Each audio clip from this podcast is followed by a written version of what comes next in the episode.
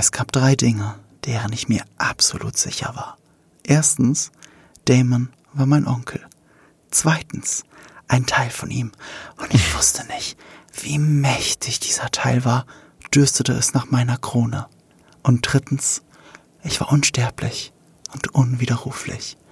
In ihn verliebt. Du schaffst es aber auch immer, immer. Du schaffst es aber auch immer wieder über Twilight zu reden. Ah, das Geilste ist, das ist die eine Passage, die ich auswendig kann. Du kannst, du bist mein Zeug, im Skript steht nur, es gab drei Dinge. Ja, ja, ja. Ich habe ich hab dich auch einfach nicht unterbrochen, weil ich wusste, du warst gerade voll in der Zone und das ist, das ist halt deins, ne? Das ist so. Ich rede leidenschaftlich über Predator und du über Twilight, ist okay, deswegen verstehen wir uns so gut. Ähm, aber es ist geil, oder? Ähm, wir schaffen es bei House of the Dragon letzte Woche äh, mit Modern Talking einzusteigen und diese Woche mit Twilight. Und das, obwohl wir die Serie so lieben. Ja, das ist auch, tatsächlich wurde ich auch, weil ich das auf Social Media schon mehrmals angedeutet habe, dass ich sehr viel Twilight darin sehe. Ich habe sie auch in unserer letzten Folge schon angedeutet, dass man mit vier Bildern sehr gut die Folge beschreiben kann. Und meine zwei dieser vier Bilder waren Bella Swan, einmal mit Edward und einmal mit Jacob. Ähm, und ich finde das immer noch eine sehr passende Beschreibung, aber das wird als abwertend wahrgenommen. Und ich finde das gar nicht abwertend. Ich meine, ich, ich, äh, Twilight ist mein The Room. Also es ist für mich Trash pur. Aber der Vergleich ist, ist gar nicht so weit hergeholt und er befriedigt ja so ein Grundbedürfnis, dass ähm, du hast diesen einen Schwiegersohn-Typ und diesen einen Arschloch-Typ. Und äh, die Protagonistin der Geschichte muss sich zwischen beiden entscheiden. Und ähm, ich glaube, das befriedigt halt irgendwas in uns und das findest du auch sehr viel in anderen Erzählungen, nicht nur in Twilight. Aber du hast recht, ich war voll in der Zone, in der Twilight Zone. Siehst du, das ist schon wieder was Besseres. Twilight Zone ist was Gutes. Twilight, naja, obwohl ich habe einen viel brachialeren Vergleich gebracht. Also ich habe ja einfach gesagt Spoiler ohne Bilder und habe was von Terrence und Philip geteilt. Und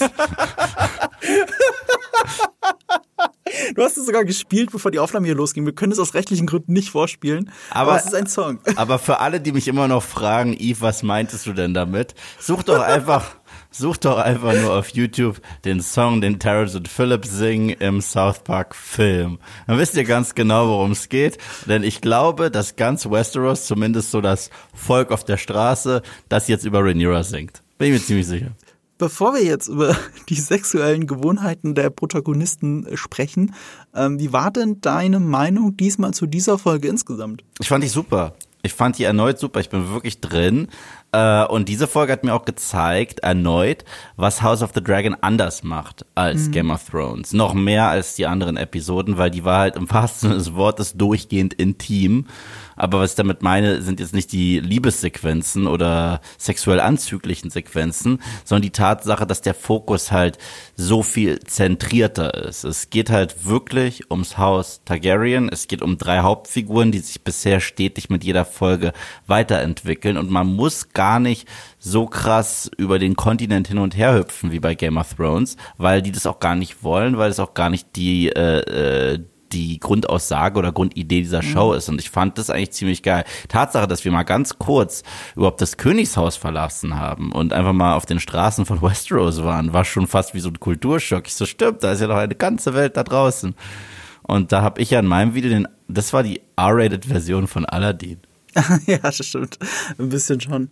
Ähm, ich bin da ganz bei dir. Es fühlt sich auch anders an in dem Moment als Game of Thrones weil es, wie du sagst, nicht die Handlungsstränge über, mehr, über mehrere Kontinente sogar verteilen muss.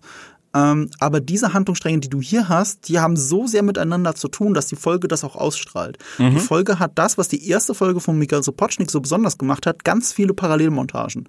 Es sind ganz viele Szenen und Momente immer parallel zueinander, und zwar kürzeste Momente. Es gibt einen Moment, da hörst du nur ein Baby schreien und du siehst nur ganz kurz, wie Alice und Hightower mega gestresst mit dem Baby in der Hand da steht. Und das war's. Das, das, ja. Diese Sequenz geht 20 Sekunden. Schnitt, du siehst Rhaenyras Szene, die auch viel länger geht, aber darin mündet, dass sie diese, diesem, äh, diesem Gefängnis, dieser Red Keep, in der beide gerade sind, du hörst das Geschrei in der Szene von Rhaenyra, ähm, dem entkommt. So, also es ist wirklich, das ist alles parallel zueinander geschnitten. Jede Szene hat direkt mit anderen zu tun. Es ist ein großer Handlungsstrang, verteilt auf verschiedene Protagonisten. Und ähm, das ist eine andere Erzählweise, als die Game of Thrones hat. Im Guten wie im Schlechten. Ich finde das in Game of Thrones, diese vielen Kurzgeschichten, immer noch dem überlegen. Aber ich erkenne jetzt, und da bin ich ganz bei dir, deswegen fühlt sich die Folge trotzdem gut an obwohl sie streng genommen sehr soapy ist, so nach dem Motto, wer mit wem und wer entscheidet sich für wen und, und der ganze Kram steckt da eigentlich drin. Wir sind involviert. Wir sind involviert bei den Charakteren. Die Parallelmontage ist sehr schön, weil sie uns so vieles über die Figuren erzählt, ohne dass es irgendjemand aussprechen muss. Und damit ist es sehr vielen Serien, die aktuell laufen, überlegen. Ja, und äh, generell Soapy ist ja jetzt per se nicht schlecht. Das ist so ein, ja. das ist so ein zerstörerischer Begriff geworden, mhm. weil tatsächliche Daily Soaps halt so kacke sind. Aber ich habe am Wochenende Cobra Kai geguckt. Ich wollte es gerade sagen, ja. Und Cobra Kai ist Soap Opera mit Karate Kitsch und 80s. Genau. Und ich fand auch Staffel 5 wieder phänomenal geil und hatte durchgehend, durchgehend, man hat ja auch Spaß damit. Obwohl ich muss sagen, diese Season haben sie sogar ein bisschen dieses Wer mit wem krass zurückgedreht, wo mhm. ich dann auch ganz happy war, weil sonst hätte es sich nur noch wiederholt. Mhm. Bei House of the Dragon würde ich sogar den Begriff Soapy nur sehr vage in den Mund nehmen, weil äh, es ist ja, es arbeitet viel zu viel mit Bildsprache, als dass es soapy ist. Es äh, mhm. probiert uns ja auch so ein bisschen zur Grundaussage zurückzubringen. Wir haben da eine Frau, die quasi sich diesem System hingegeben hat und parallel eine, die sich gerade mal äh, ausleben darf. Mhm. Und äh, was das für Konsequenzen so mit sich ziehen wird, werden wir dann wahrscheinlich in den nächsten Episoden sehen.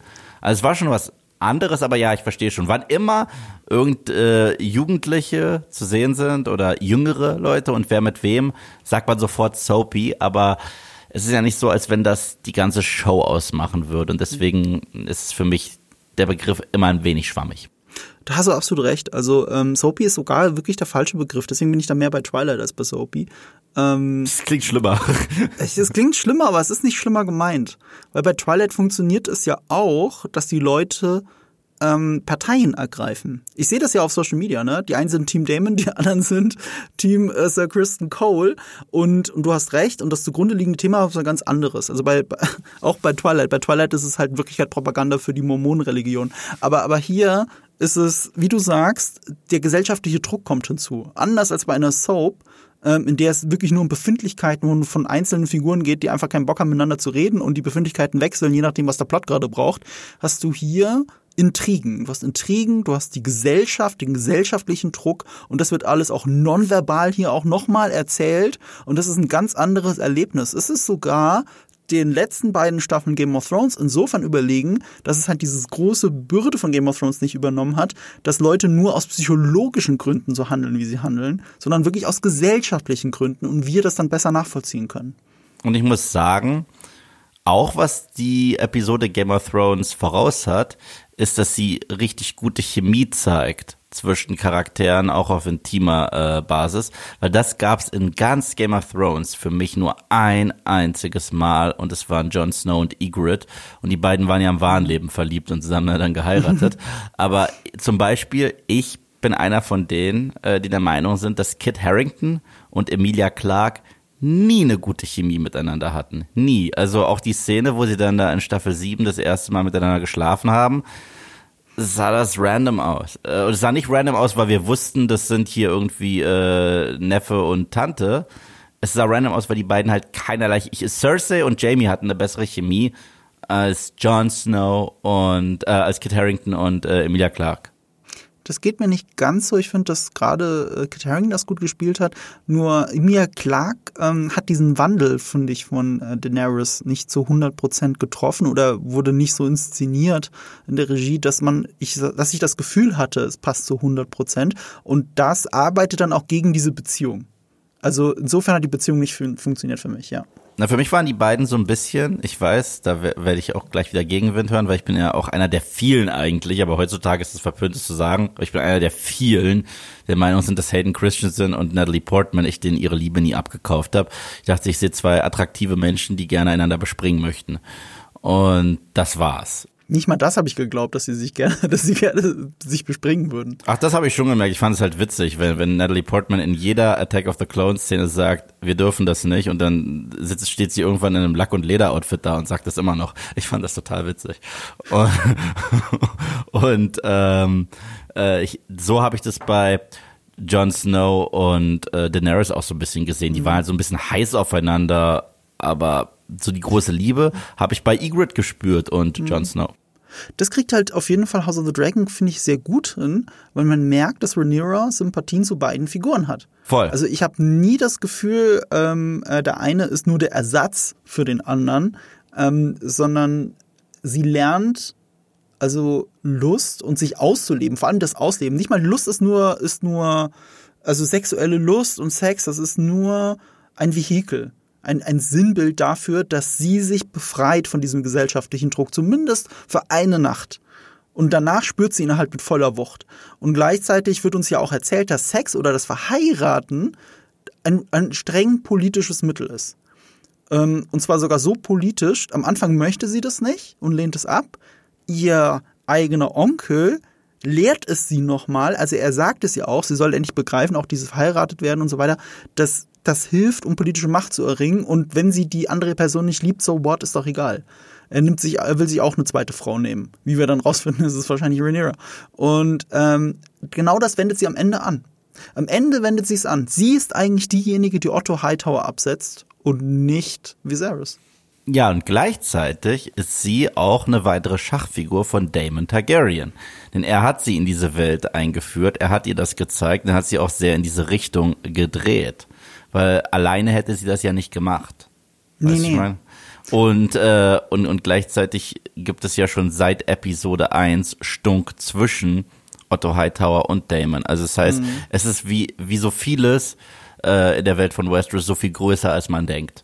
Weil selbst, selbst in der Episode Wer mit wem sind das auch Entscheidungen, die äh, Folgen haben und die auch von bestimmten Leuten ganz berechnet so passiert sind um einen Schritt näher zu kommen dahin, wo sie sein möchten. Ob jemand ja. darüber redet oder ob jemand äh, eine Figur verführt, das hat ja auch alles was zu tun, um irgendwann auf dem unangenehmsten Stuhl der Welt sitzen zu dürfen. ja, das stimmt. Ja, äh, und deswegen ist die Serie besser als Twilight. Deswegen und nur wegen tausend anderen Sachen wahrscheinlich. Nur, auch. nur deswegen. Ansonsten ist Marco Twilight for Life. Der hat sich das auch übrigens auf die Schulter tätowiert. Deswegen läuft er nie in einem Tanktop rum und prügelt immer auf mich ein, wenn er mich in einem Tanktop sieht. Das ist der wahre Grund. Eine Sache, die definitiv besser ist als Twilight, möchte ich jetzt kurz mit dir noch besprechen im Werbepart, kurz bevor wir jetzt die komplette Folgenbesprechung machen und chronologisch nochmal durch die Folge durchgehen, mhm. nämlich den Sponsor dieses heutigen Podcasts. Es ist Harry Potter und das verwunschene Kind. Endlich ist es soweit. Wir sollten ja eigentlich das Stück, wir hätten es ja im Juli gesehen, also ich zumindest hätte es im mhm. Juli gesehen und bin ja dann so lange ausgefallen. Ich war ja fast drei Wochen nicht da und jetzt war ich dort und hatte dich noch an meiner Seite. Mhm. Und das war echt, echt eine, ein starkes Erlebnis. Also meine Güte. Und das kommt halt von jemandem, der letztes Jahr das allererste Mal alle Harry Potter Filme gesehen hat, ne? Ja, zum ersten äh, Mal, stimmt. Ich habe mich auch vorab nicht spoilern lassen. Mhm. Also ich wusste nicht, äh, was es mit diesem verwunschenen Kind auf sich hat. Das Einzige, was ich wusste, ist, es spielt irgendwie gefühlt 20 Jahre nach dem Ende vom letzten Film. Und das war alles, was ich wusste. Aber ich bin auch ein großer Theaterfan. Und das ist halt auch wirklich Stichwort für dieses Stück. Also ich weiß nicht, ob das derartig gut funktionieren würde als Film, aber das Theaterstück, gerade die Bühnentechnik, gerade die Illusion, die sie da auf der Bühne zeigen, haben mich persönlich sowas von weggefegt. Meine Güte. Ja, mich auch. Also ich kannte ja sogar den Twist und ich weiß auch und ich verstehe auch, warum viele Fans, äh, die das Stück gelesen haben, es nicht gut finden und den Twist nicht gut finden. Das Ding ist aber, es auf der Bühne zu sehen und vor allem, und das muss man hier wirklich sagen, es zu erleben, ist was komplett anderes. Ich saß da, es sind zwei Teile, die wir uns angeschaut haben. Also es, dieses große Theaterstück ist ein grob zweimal zweieinhalb Stunden unterteilt mit mehreren Pausen. Ähm, wir haben uns das zusammen an einem Sonntag angeschaut. Also so mittags den ersten Teil, dann die große Pause und äh, abends den zweiten Teil. Und das war absoluter Wahnsinn, dieses Erlebnis. Also ich bin, ich weiß, das ist jetzt hier ein Werbepart und es steht hier, also stellt euch vor, hier steht ganz groß Werbung drüber und ihr müsst nichts für voll nehmen, was ich sage. Aber ich bin aus diesem Stück rausgegangen. Ich habe ein paar meiner Harry Potter Freunde, habe ich direkt geschrieben, Alter, das müsst ihr sehen. Ich weiß, dass ihr das lieben werdet. Ich hab's geliebt. Und äh, ich war ja mit dir zusammen dahin eingeladen vom Meertheater in Hamburg, mir das dort live anzuschauen. Aber ganz ehrlich, ich überlege schon, wann ich mir das wieder angucke, wann ich wieder extra nach Hamburg gehe, in das Meertheater und mir das anschaue, weil ich einfach Bock habe und es dann auch natürlich selber bezahle und es auch gerne bezahle. Ich bin wirklich baff. Ich bin wirklich baff. Ich kann es nicht anders sagen.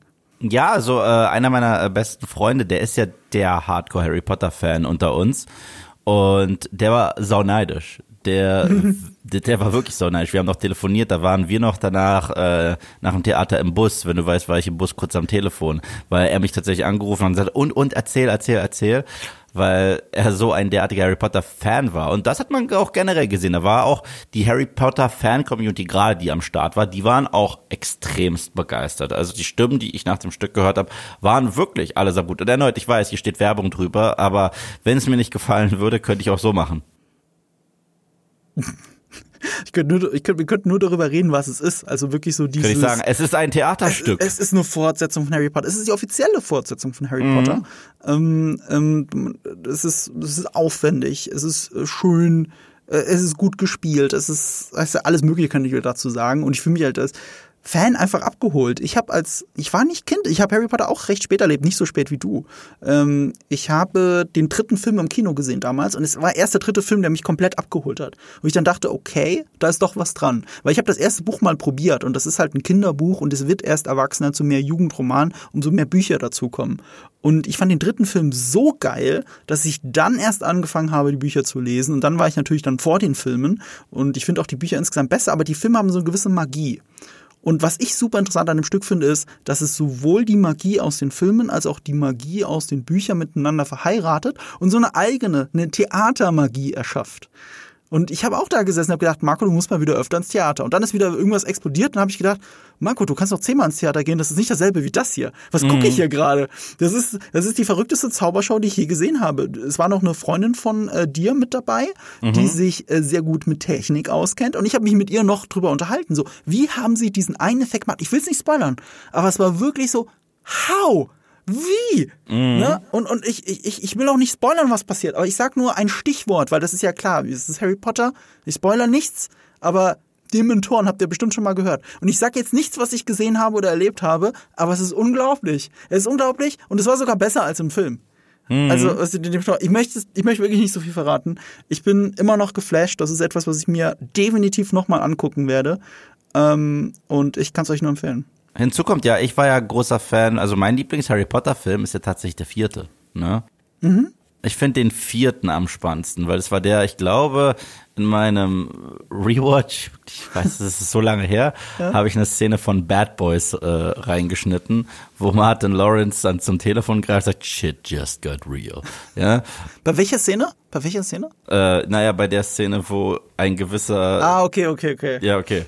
Ja, weil das ist, das ist der Film, wo, wo es endlich passiert, wo das, worüber so ja. häufig geredet wird, auch tatsächlich passiert. Und deswegen war ich froh, als derjenige, der immer den vierten am stärksten fand, dass in diesem Stück, erneut, ich spoiler nicht, aber es wird sehr krass auf die Handlung vom vierten Teil eingegangen. Also der ist so ausschlaggebend tatsächlich für dieses Stück. Ja, ja, wir wollen, wir wollen nicht so viel verraten. Ähm, wie gesagt, schaut's euch an. Es geht jetzt auch gerade, jetzt gerade, während ihr diesen Podcast hört, wenn ihr den früh hört, könnt ihr das dann auch 25% billiger als sonst, nämlich in den Magic Weeks. Die laufen noch bis zum 18. September. Nur bis dahin könnt ihr bis zu diesem Stichtag für 25% weniger eure Karten kaufen. Mehr Infos dazu findet ihr auf www.magicweeks.de. Und den Link zum Angebot findet ihr aber auch in den Show Notes. Und damit Avada Kedavra Werbung Ende. Hast du schön gesagt. ich gucke so. mir das wirklich nochmal an. So, jetzt steht nicht Werbung drüber. Jetzt kann ich es nochmal extra sagen. Ich gucke mir das nochmal an. Das war nicht das letzte Mal. Ja, ich werde es vielleicht mit dem Kumpel nochmal gucken müssen sogar, weil der so heiß drauf ist. Mal schauen, wann ich das nächste Mal nach Hamburg komme. Aber es war ja ganz witzig in Hamburg generell. Es war Ey, das war mega. Ja. Das war schön, dass wir mal wieder so, wirklich mal so zwei Tage miteinander verbracht haben. Das hat man schon länger nicht mehr. Ich war, wann war ich das letzte Mal in Berlin? Du warst im März Sommer? hier. Du warst im Ja. März hier, da haben wir Morbius zusammen geguckt. Oh ja. Ja. Passt ja auch sehr gut zu. Ich meine, man kann sagen, was man will, aber die Schauspieler, schauspielerische Bandbreite von Matt Smith ist sehr groß. Ich bin auch immer wirklich mehr an dem Punkt, wo ich, also es war schon die dritte Folge, war schon so der Turning Point für mich, aber ich mag seinen Damon Targaryen immer lieber. Ich also ich finde ihn immer faszinierender. Ich glaube, das ist das richtige Wort. Ich fand den von Sekunde eins faszinierend und äh, keine Episode hat mir das irgendwie wieder kaputt gemacht, sondern mich immer nur weiter bestätigt darin, wie toll ich den finde. Und by the way, ich kann ja einen kleinen Spoiler raushauen für mein nächstes She-Hulk Recap. Ich habe tatsächlich überlegt, äh, ich habe mich inspirieren lassen, tatsächlich auch von dir, mein lieber Marco, und House of the Dragon. Ich glaube tatsächlich wird mein Einstieg zur neuen She-Hulk Folge eine Szene aus House of the Dragon sein. Äh, nee, ich habe keine Ahnung, ich gucke ja She-Hulk seit nichts nicht mehr. Aber bitte lass uns nicht schon wieder in She-Hulk abschweifen. Ich Nein, nein, ich wollte es das nur war gesagt letztes Mal haben. schon zu viel. Ich wollte es nur gesagt haben, dass ich mir ziemlich sicher bin.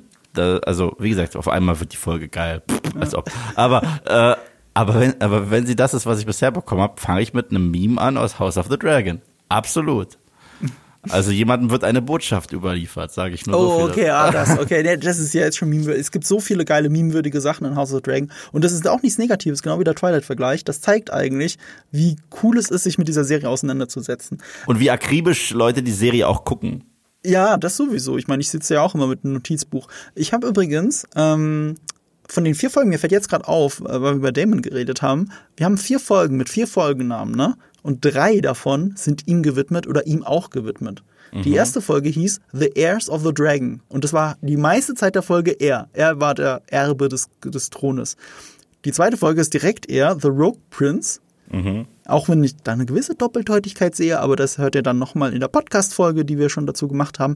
Folge 3 ist Second of His Name, die hat eigentlich nichts mit ihm zu tun, nur im metaphorischen Sinne, weil Second of His Name, also die zweite, es geht, es geht auch viel um die zweiten Söhne, auch wenn das was komplett anderes bedeutet. Hatten wir auch in der Podcast-Folge. Aber hier jetzt in Folge 4, die hier ist wieder komplett nach ihm benannt, sogar nur nach ihm benannt, ohne doppelten Boden, King of the Narrow Sea. Ich habe jetzt gar nicht nachgeschaut, wie sie in Deutsch hieß, weil sie war sehr lange Zeit an dem Tag, wo sie rauskam in Deutschland, auf, auf äh, Wow nicht benannt, aber äh, eigentlich müsste es heißen König der Meerenge. Deswegen glaube ich, dass es jetzt einfach mal so heißt. King of the Narrow Sea, ja.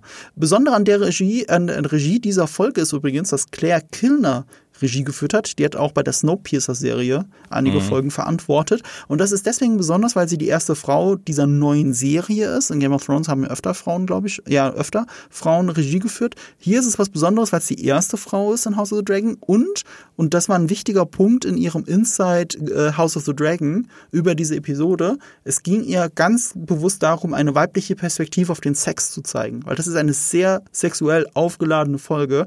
Und im Gegensatz zu den meisten Folgen Game of Thrones, wo es ein Mann gefilmt hat, wo der sogenannte Male Gaze, also die männliche Perspektive auf Sex gezeigt wird, weil sie ja von einem Mann kommt, geht es hier mehr um den Female Gaze. Also die weibliche Perspektive auf all das Sexuelle, was passiert. Deswegen ist diese Folge, finde ich, auch sehr gut darin, die Perspektive von Rhaenyra und wie sie alles wahrnimmt, wie sie Lust wahrnimmt, ähm, zu zeigen. Drehbuch war von Ira Parker. Ähm, das erste Drehbuch, das dann von ihm ist aus dem Writers Room, viel mehr habe ich eigentlich auch zu Ira Parker gar nicht zu sagen. Nee, und dann geht die Episode ja wirklich los mit MTV's Next, die Westeros Edition. Ist auch ein guter Vergleich, muss ich zugeben. es ist einfach so, es ist eins zu eins Next. Sie hätte direkt schon, als sie den Alten da aus der Entfernung schreien können, Next! So, es ist recht, weil, weil es, ja, wir, wir haben es ja gehört, es gab erneut einen Zeitsprung. Ich glaube, es ist wieder so ein Jahr vergangen. Ein halbes Jahr, glaube ich. Und jetzt hat sie ihn insgesamt seit drei Jahren nicht gesehen. Also drei Jahre war das letzte Mal auf diesen, ähm, hier, Dragonstone. Auf der Brücke. Und ihr Vater hat ihr genehmigt, sich selber einen Ehegatten auszusuchen. Jetzt haben wir quasi ein Casting. Also da stehen alle Schlange, weil es ist, wie du schon sehr richtig davor gesagt hast, es ist was Politisches. Es ist äh, eine politische Bindung zu heiraten, nicht zwingend, nein, in den seltensten Fällen hat das was mit Liebe zu tun, schon gar nicht, wenn du der Königsfamilie angehörst. Ich meine, man kann sagen, dass Catelyn und Ned Stark sich geliebt mhm. haben, aber die beiden haben im Norden gechillt und wollten mit dem ganzen Mist eigentlich nichts zu tun haben. Die wurden aber auch politisch stark verheiratet. Also ich meine, wenn ich es noch richtig weiß, das sage ich jetzt immer ohne, ohne schnell nachzugucken, dass Catelyn eigentlich seinem Bruder versprochen war, aber der wurde lebendig verbrannt vom, äh, vom Mad King. Mhm. Und dann musste Ned Stark quasi aus politischem Opportunismus herhalten. Catelyn heiraten. Mhm. Ja, aber generell die Eröffnungsszene ist für mich wieder so beschreibend für Westeros. Es war all das, was, was dieses Westeros-Universum von Mittelerde unterscheidet. Wir sehen jemanden auf dem Thron sitzen, wir ja. sehen Anwärter für eine potenzielle Hochzeit und dann gibt es einen kleinen Streit und auf einmal liegen Gedärme auf dem Boden.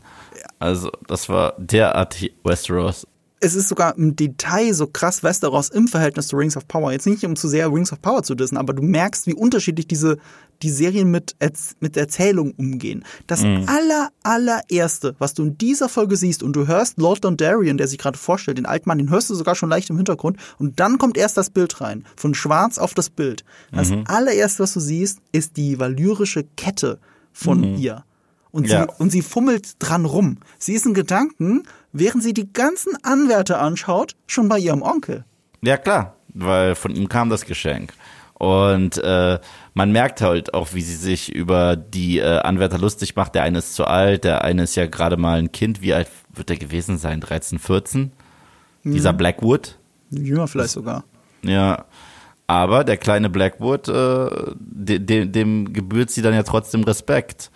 Und äh, als er dann dann auch noch beleidigt wird und den einen Typen da quasi komplett auseinander nimmt, das fand ich auch stark gefilmt, ehrlich gesagt, weil es war erstmal gefilmt wie in einer Comedy. Ja. Und, zwar, und zwar, dass hinter uns so ein Streit abgeht, so ein großer, während die Kamera da gar nicht drauf hält, sondern sie hält drauf auf Rhaenyra und ihre Kingsguard, die da weglaufen. Mhm. Ja, und einfach weggehen. Also jetzt nicht wegrennen, sondern einfach, nö, hier ist jetzt genug, wir sind fertig für heute. Und im Hintergrund hörst du dann erstmal äh, Klingen, die einander treffen, bis du dann genau siehst, was passiert ist. Ich dachte mhm. auch, war typischer Game of Thrones Fashion, der Kleine wird jetzt einfach zerfleddert, aber nein, das ist umgekehrt. Ich hätte sogar ein bisschen auf ihn gesetzt wegen Lyanna Stark. Äh, Stark, sage ich, äh, Lyanna Mormont. Ich habe mm. so, Game of Thrones hat auch eine Liebe für Kinder. Und das, der, der Weg von Arya ist das beste Beispiel dafür. Und äh, irgendwie hatte ich das Gefühl, ja, der, der, der könnt, das könnte jetzt auch gut ausgehen. Und dann bekam er aber den Schlag ab und lag auf dem Boden. Dann dachte ich, oh nee, doch nicht. Dann stand er aber wieder auf und hat ihn umgebracht. Und das alles in der, genau wie du sagst, in der Unschärfe. Das ist ja. schon fast Comedy. Es ist wirklich wie Comedy inszeniert. Und es ist natürlich auch so lustig, weil er verliert ja auch. Ja, es ist inszeniert wie bei Die nackte Kanone. Wenn mhm. Leslie Nielsen sich gerade mit jemandem unterhält und hinter ihm nur Chaos passiert, genau so ist es inszeniert und es soll ja auch tatsächlich eine der wenigen Momente sein, wo sich die Serie Humor erlaubt mit der Inszenierung. Das gibt es ja auch bei Game of Thrones selten, aber es passiert. Ja, meistens ist der Witz im Dialog. Mhm. Und hier war durch die Situation, es war wirklich Situationskomik, damit ist es tatsächlich eine andere Art von Humor. Ähm, aber es wäre nicht House of the Dragon, wenn da nicht trotzdem ein bisschen was drinstecken würde. Erstmal Lore, aber gleichzeitig eine Bedeutung. Nämlich mhm. der Lore ist, dass die Blackwoods und die Brackens, so heißt, so hieß der, der provoziert hat, der war vom, äh, vom Haus Bracken, ähm, die kommen beide aus den Riverlands, also sind beide den Tullys unterstellt, also tatsächlich Catelyn's Familie. Mhm. Und die liegen schon seit Jahrhunderten im Clinch. Manche sagen seit über 1000 Jahren im Clinch. Und das schon so lange, dass niemand mehr weiß, warum die sich hassen. Die tun das einfach Krass. und die Kinder tragen das ja immer noch aus, weil der auch der Ältere, der ist halt das Kind des Hauses. Das sind Kinder, das sind Erbstreitigkeiten. Die machen, die die hassen einander nur, weil es die Eltern und deren Eltern ihnen gesagt haben. Mhm. Das ist so typisch Westeros, diese Erbfeindschaften. Und trotzdem, und das ist jetzt das Interessante, diese zwei Häuser haben zusammen mit Rob Stark in der Rebellion gekämpft. Mhm. Der konnte sie vereinen. Und das Interessante hier, die Aussage ist doch eigentlich, dass Rhaenyra es nicht kann. Ja. Und auch und, äh, na, nicht kann, weil es ihr viel zu gleichgültig ist, weil sie noch gar nicht äh, eigentlich begriffen hat, wie es hier gerade abläuft, dass das eigentlich ein politischer Akt ist. Mhm. Sie sitzt ja geradezu da und guckt, ja, ist da einer dabei, der mir mhm. gefällt oder nicht und so weiter. So betrachtet sie es. Sie betrachtet es halt wirklich wie MTV's Next. Ja. Ja. Und dann, und dann geht sie da einfach weg und sieht gar nicht, was sie damit anrichten kann. äh, für ein Chaos stiften kann, indem sie einfach sagt, nö, nö, habe jetzt eigentlich gar keinen Bock und so weiter, ich ergreife jetzt auch nicht Partei und zack, schlachten sich Leute mhm. hinter ihr. Aber da sogar das Interessante noch wieder in der Aussage, sie dreht sich ja um und sieht dann, dass der eine stirbt. Mhm. Und da entgleist ihr das Gesicht. Sie mhm. hat es, sie hat es genau wie du sagst, wahrgenommen und behandelt wie MTV Next. Und in dem Moment, wo aber wirklich jemand stirbt vor ihren Augen und die Kingsguard so, sogar zu ihr sagt, sie müssen da nicht hinschauen, aber sie schaut immer noch so ein bisschen dahin. Du siehst, mhm. wie ihr Gesicht entgleist. Das ist der Moment, wo sie realisiert, meine Entscheidungen und seien sie noch so, ähm, wie soll banal. ich sagen, banal, führen dazu, dass Menschen sterben. Absolut, absolut. Und da muss sie sich jetzt auch ein bisschen dran gewöhnen, weil sie ist kein Kind mehr quasi. Also äh, und sie möchte diesen Thron haben und damit kommt halt eine große Verantwortung, wie Ben Parker sagen mhm. würde, wenn Ira Parker das Drehbuch geschrieben hat. Aber ähm, ich finde Rob Stark ist ein sehr spannender, ähm, äh, sehr spannendes Thema, das du da schon aufgemacht hast, weil das bringt uns ja direkt dazu, was alles auf der Rückfahrt passiert. Nee, lass uns doch kurz bei dem Raum bleiben. Okay. Ich habe noch ein paar, paar interessante Sachen, die mich mhm. kurz noch jucken. Bitte, bitte. Nämlich das eine ist, ähm, als du diesen Kampf zwischen den zwei Rittern siehst, ist mir sofort im Ohr, so im Hinterkopf durchgeklungen, dieses, das, was die ähm, äh, Rhaenys Targaryen gesagt hat, mhm. äh, nämlich Knights green as summergrass. Das mhm. sind alles Leute, die nie den Krieg gesehen haben, sich wie Nichtigkeiten gegenseitig umbringen, um sich zu zeigen, wer der Stärkere ist. Es ist ja. genau das, was du beim Turnier siehst. Hier dasselbe. Alles Leute, die diesen 70-jährigen, ich glaube insgesamt jetzt 70-jährigen Krieg von Jaehaerys geerbt von Viserys, diesen Frieden einfach nicht, damit nicht umgehen können. Deswegen, der Krieg liegt in der Luft. Die bringen sich jetzt schon gegenseitig um. Der Krieg steht allen bevor ähm, der ältere Mann, der sich vorstellt zuerst, das ist Lord Dondarrion. Und das fand mhm. ich witzig, weil damit ist er ein Vorfahr von Sir Barrick, Barrick Dondarrion. Und wir kennen ja Dondarrion eigentlich kaum in der Serie. Also wir sehen ihn von einer ganz anderen Person gespielt, ganz kurz, als Ned Stark ihn losschickt, den Mountain festzunehmen. Dann sehen wir ihn ewig nicht mehr und dann ist auf einmal ein Gläubiger des Roten Gottes und, und hat ein flammendes Schwert und alles. Und Brotherhood Without Banners, ne? Genau, die Brotherhood Without Banners. In den Büchern geht es noch ein bisschen weiter. Also du weißt, dass er ein Schaumschläger ist. Hm. Das ist ein Typ, der, ähm, der, der badet sein Schwert in einem Öl und lässt es dann und, und, ähm, und zündet es dann an, weil er dann ein flammendes Schwert in diesen Turnieren hat und damit besonders äh, Aufmerksamkeit generiert und andauernd, weil die, weil die Schwerter davon ein bisschen schmelzen und angeschmolzen werden, müssen sie ausgetauscht werden. Dafür ist er berühmt berüchtigt. Das ist ein Schaumschläger. Aber erst die, ähm, die, diese, diese Begegnung mit der roten Frau, nee, warte mal, das war ja sogar noch später, aber dieses Erkennen äh, von, von Prophezeiungen im Feuer, das hat ihn geturnt. Also das war der Moment, wo er eine Bestimmung für sein Leben gefunden hat und kein Schaumschläger mehr ist. Und sein Vorfahr hat ja diesen Moment des, des Wandels nie gehabt und er wirkt immer noch wie so ein Schaumschläger. Das ist normal anscheinend mhm. in dem Haus. So, das hatte ich noch irgendwie im Hinterkopf. Und nur noch eine Sache, Mhm. Die ich auch interessant finde, der äh, Mann, der neben äh, ähm, Rhaenyra sitzt und sie berät, den kennen wir ja aus der ersten Folge. Das ist der Onkel von Rhaenys Targaryen, also ein Baratheon. Und Rhaenys Targaryen ist eine halbe Baratheon. Und auf mhm. symbolischer Ebene sitzt sie gerade da auf einem provisorischen, ich sag mal Thron. Thron ist ein bisschen falsch vielleicht, aber das ist der Herrschaftssitz von den Baratheons. Das ist Storm's End. Das sehen wir hier zum ersten Mal in der Serie. Und sie sitzt dort neben dem Typen, dessen Nachfahre ihre Nachfahrin, ihre Nachfahren vom Thron schubsen wird.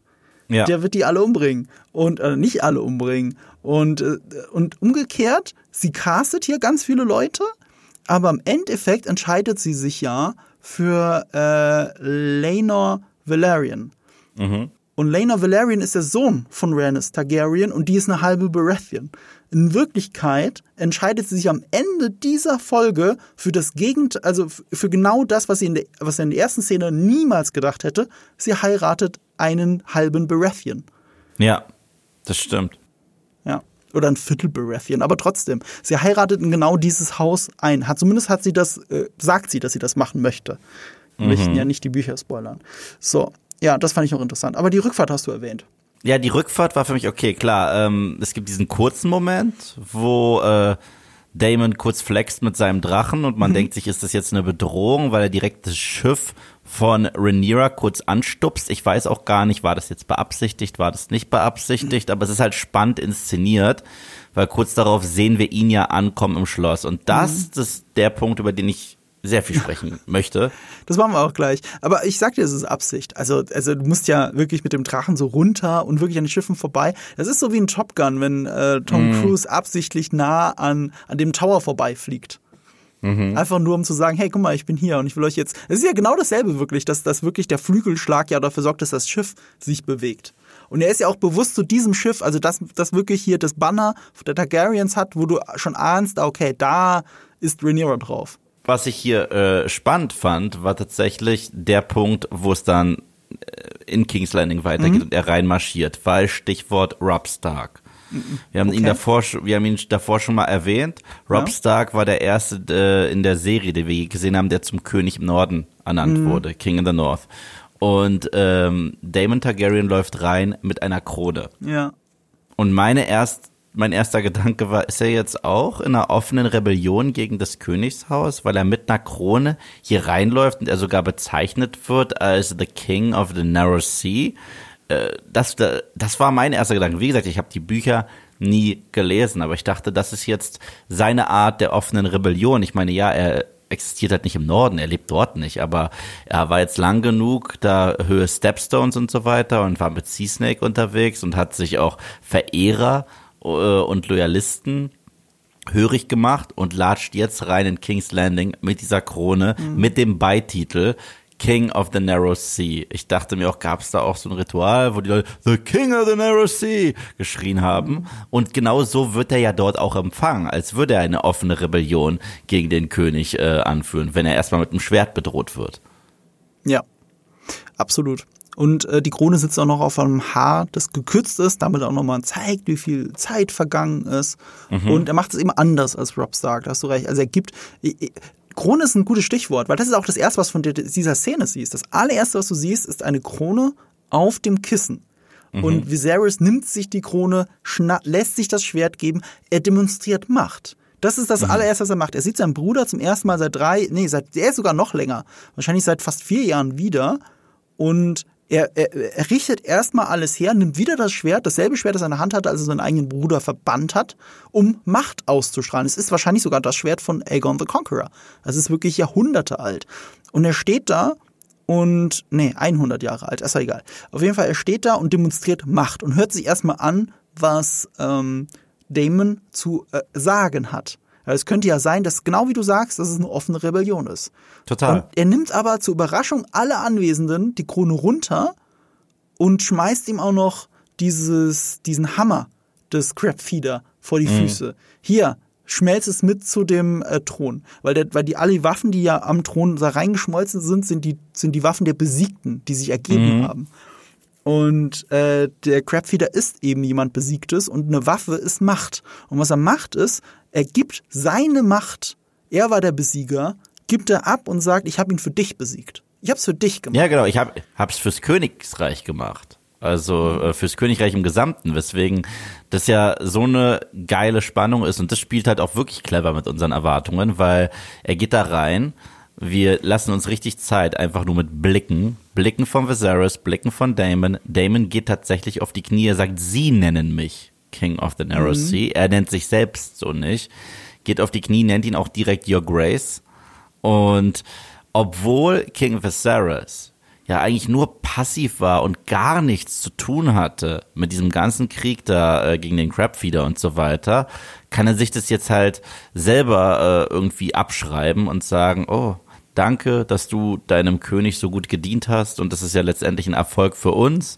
Und dann gibt es die Umarmung zwischen den beiden. Und das war auch der Moment, wo ich mir dachte, okay, gibt es jetzt so tatsächlich etwas Harmonie zwischen den beiden Brüdern und wie lange kann diese Harmonie überhaupt andauern? Nicht lange, wenn wir uns den Rest der Folge anschauen. Aber das war ein starker Moment. Ja, vor allem auch ein schön kontrastreicher Moment zum Ende der Folge. Ich habe ja gesagt, das ist so das ist die Folge der Parallelmontagen. Das ist fast durchgehend parallel alles. Also ab, ab dem Moment im Godswood, ich glaube, ab dem Moment, wo es da aufhört und es in die Red Keep geht nachts, ist der Rest der Folge fast schon eine Parallelmontage. Und ähm, das können sie nicht gegeneinander schneiden zeitlich, aber die Gefühle könnten nicht unterschiedlicher sein. Du ja. hast eben diesen Thronsaal am Anfang der Folge, er ist voll mit Leuten, die beiden machen wirklich auch im wahrsten Sinne des Wortes einen Schulterschluss, sie gehen Schulter an Schulter, wie Bros. Und die Leute klatschen. Alle, das Reich klatscht erleichtert, dass wieder Frieden da ist, dass alles in Ordnung ist. Und dann Schnitt, der innere Schnitt bei uns, Ende der Folge, der mhm. Saal ist leer, ähm, Damon Targaryen liegt auf dem kahlen Boden. Das letzte, was sein Bruder zu ihm sagt, ist, tritt mir nie wieder unter die Augen und verlässt ihn. Und Damon Targaryen, da kommt extra so ein weiter Shot, liegt alleine in diesem leeren, kahlen Thronsaal und das war's. So, mhm. das ist das jetzt, was wir von ihm da sehen in dieser Folge. Und ich glaube sogar, ohne das jetzt zu wissen, wie das in Büchern ganz genau ist, ich, ich glaube, die zwei sehen sich auch nie wieder. Das war ihr letzter Moment. Und gleichzeitig sehen wir aber auch, wie schlecht King Viserys daran ist, selber Macht zu demonstrieren. Mhm. Das sehen wir hier durchgehend erneut in der Folge, was spannend ist, weil das ist eine der ersten Episoden, wo King Viserys mal wirklich reagiert, äh, relativ vernünftig und relativ äh, plausibel, weil er ist ein Typ, der ja Probleme aus dem Weg geht. Und man kann ihm sagen, da steht ein Krieg vor der Tür und er sagt, ja, ich will aber erstmal auf eine Jagd oder ich will erstmal feiern. Das, das, das mhm. sind so seine Antworten bis dato. Ja. Obwohl uns ja generell schon weiterhin von Episode zu Episode auch gerade speziell hier nochmal vorgeshadowt wird, wie er eigentlich eine lebende Leiche auch ist. Also nicht nur sein Regierungsstil, sondern wie er auch körperlich von Episode zu Episode mehr verfällt. Ich meine, es hat angefangen mit diesem kleinen Schnitt da am Thron in der ersten Folge und seitdem hat er immer weniger Finger. Wir sehen jetzt auch mal seinen nackten Körper, sieht ja auch nicht mehr lecker aus. So. Und ähm, dann fand ich das spannend, dass er gerade zum Schluss wesentlich besser noch Macht demonstriert, aber es trotzdem auf eine Art und Weise macht, wie es ein hitzköpfiger Typ macht, der erst reagiert, wenn ihm eh gar nichts anderes übrig bleibt und auch er nur reagiert, weil er vorher mit zig Leuten emotionale Gespräche geführt hat. Er ist mhm. das Gegenteil von einem Pragmatiker. Mhm. Und gerade Pragmatiker waren ja in Game of Thrones so die Könige, die sehr schnell reagiert haben, gesagt haben, du machst was und wie und wo? Okay, ciao, Zunge raus. Und ähm, es ist ja auch so, dass Rhaenyra ihn am Ende dazu bringt, zu tun, was sie will. Also selbst da lässt er sich halt führen. Absolut, die ganze Zeit. Also Rhaenyra lässt sich von Damon führen und Viserys lässt sich von Rhaenyra führen. Ich, ich würde es anders sagen. Ich finde, Rhaenyra lernt von Damon. Ich glaube, Damon ist mehr so der Mentor eigentlich für sie, schon durchgehend durch ihre gesamte, also er, sie lernt immer von ihm und sie wendet das dann auch irgendwann an. Ja und nein, ja und mhm. nein. Also klar, er bringt ihr was bei und damit ist er de facto eine Mentorenfigur, aber er hat ja auch seine ganz eigenen Motive, warum er das macht. Ja, das schon. Er rückt sie ja trotzdem auch in eine gewisse Richtung ja. und äh, sorgt halt auch dafür, nachdem das mit Rhaenyra passiert, passiert ja letztendlich basierend darauf das Gespräch zwischen Rhaenyra und Viserys, mhm. das dann Konsequenzen hat für Hightower. Mhm. Und äh, da ist ja Damon nicht unschuldig und der hat dann auch einen politischen Feind trotzdem noch so mit eliminiert. Das stimmt. Aber es ist nicht alles immer so der Masterplan von Damon. Also nee, das der, nicht. Das äh, klar, also er ist, ist ein bisschen ähm, wie ein Kind, das wild im Zimmer herumtanzt und natürlich kannst du ihm sagen, es soll sich auf den Arsch setzen, aber du musst auch verstehen, warum es gerade so ist. Warum braucht es gerade diese Aufmerksamkeit? Wo habe ich vielleicht den Fehler vorher gemacht? Und so ähnlich ist es ja bei ihm und was ich halt sehr bezeichnend finde, ist, dass er sich von Rhaenyra abwendet im entscheidenden Moment, wo er doch eigentlich gerade sein Ziel erreicht hat, auf das er seit Jahren hinarbeitet. Er hat sie lang genug gegroomt dafür und mhm. jetzt wendet er sich ab, weil er selber nicht wirklich weiß, was er will. Erst als sein eigener Bruder ihm ein Messer an die Kehle hält, das ist so der Moment, wo er, wo er auch mal ausspricht, was er eigentlich möchte, zumindest. Mhm. Und selbst da definiert er nicht, ob er den Thron will. Das ist auch sehr interessant. Ja. Das sagt sein Bruder mal wieder. Sein Bruder sagt, du willst sie nur heiraten, damit du dann auch auf dem Thron sitzt oder auch deswegen willst du sie heiraten. Und er bestreitet es nicht, aber er bestätigt es auch nicht. Weil wir tatsächlich bis jetzt, bis hierhin, weiß ich persönlich nicht, ob Damon überhaupt auf diesem Thron sitzen will. Er kokettiert damit die ganze Zeit, auch um immer wieder alle zu provozieren. Aber ich glaube, ich persönlich glaube, dass ihm tatsächlich so viel mehr an Rhaenyra liegt als an diesem scheiß Thron. Ja, und nicht nur das, er, ihm sehnt es halt auch nach seinem Zuhause. Für ihn ist das sein Zuhause. Darüber spricht er ja sogar, äh, als er mit Rhaenyra draußen sitzt und sagt, es ist so gut, endlich zu Hause zu sein. Dabei ist sein Zuhause ja eigentlich woanders. Aber dann mhm. spricht er über seine Frau abfällig als die Bronze Bitch. Und da möchte er gar nicht sein. Nee, er hat sich da auch eingeheiratet aus politischer, äh, aus politischem Zwang. Aber er würde das halt nie als sein zu Hause bezeichnen. Der, der genau. hatte gar nicht vor, jemals wieder zurückzugehen. Genau. Ja. Was, was ich dann noch interessant fand, ist, ich, ich dachte, also ich war auch immer hin und her gerissen zwischen ihm und Miss, Missaria. Mhm. Also was für eine Art von Beziehung führen die denn jetzt wirklich? Einerseits ist sie die eine Vertrauensperson, die er hatte in den ersten zwei Folgen. Und mhm. am Ende der zweiten Folge war es ja auch so, dass sie sehr enttäuscht von ihm war, weil, sie, weil, sie, weil er sie als politischen Spielball benutzt, in einem Brief erwähnt, behauptet, er wird sie heiraten, er behauptet, sie wird noch ein Kind von ihm kriegen und lauter, all das, was sie nicht hören will. Und dann spielte sie halt keine Rolle mehr. Das lag aber auch daran, weil in der dritten Folge dieser dreijährige Krieg ähm, da war das dramaturgisch so interessant, dass Damon nur am Anfang was sagt, dass er dem Crab wieder droht und bis zum Ende der Folge einfach nichts mehr sagt. So, und mhm. mir war nicht, ich hab, ich bin fest davon ausgegangen, ja, natürlich sind die noch ein paar und so weiter. Nö, also wenn, wenn ich das jetzt so, wie ich die Folge hier verstehe, wie ich dieses nonver nonverbale Parallelmontage-Ding hier verstehe, ähm, war ja fast schon überrascht, bei ihr dann da aufzuwachen. Also mhm. es wirkte nicht, als wäre mit ihr angereist, aber er ist ja auch auf dem Drachen gekommen. Also offensichtlich sind die getrennt von und, und getrennt voneinander angereist. Lord Hightower, äh, Lord Hightower, Sir Hightower, Lord ist ja der größere Bruder, ähm, Sir Hightower, Sir Otto Hightower, sagt sogar, dass sie schon seit Jahren, also The White Worm, Schrägstrich, Missaria, seine Informantin ist, schon seit Jahren und immer zuverlässig und ich finde es interessant, wie das hier alles zusammenfließt, weil das würde ja bedeuten zum Beispiel, dass Missaria diejenige ist, die gepetzt hat, dass ähm, äh, Damon Targaryen dieses The Air for a Day gesagt haben soll. Mhm. Und, und es spielt halt ziemlich gut in diese Fehde rein zwischen den beiden, die halt auch stattfindet über unterschiedliche andere Figuren. Welche beiden meinst du jetzt? Damon und äh, Hightower, Hightower und, und, und Damon. Damon. Ja, genau. Sie ist Teil davon. Und sie wird aber von beiden gar nicht so wahrgenommen. Also Missaria hat ja eine ganz wichtige Rolle gekriegt mit dieser Folge. Und das letzte Mal, oder das einzige Mal, dass wir sie mit Hightower gesehen haben, war in Dragonstone auf dieser Brücke. Und da mhm. beschimpft sie Hightower. Hightower so, sie ist eine Hure, äh, hier, nimm deine Hure, geh woanders hin, die kannst du nicht heiraten, eine common whore, wie er so schön sagt. Und in dieser Folge ist es sogar so, ähm, dass also das jetzt im Nachhinein gestellt wirk wirkte, dieser Dialog nee, zwischen ich den nicht, beiden. Finde ich gar nicht. Ich glaube, Hightower weiß nicht, wer der weiße Wurm ist. Glaube ich wirklich nicht. Oh, okay. Das ist meine Vermutung jetzt, keine Ahnung. Und ähm, er beschimpft sie und bis dahin, also bis zu dieser Folge, hat Damon ja auch nie ein schlechtes Wort über sie gesagt. Er hat sie auch nicht beschimpft. Er, er hat ja, sie ja. wirklich behandelt wie ein Freund. Und in dem Moment, wo sie ihn weckt und sie diesen Dialog haben, nennt er sie Hure.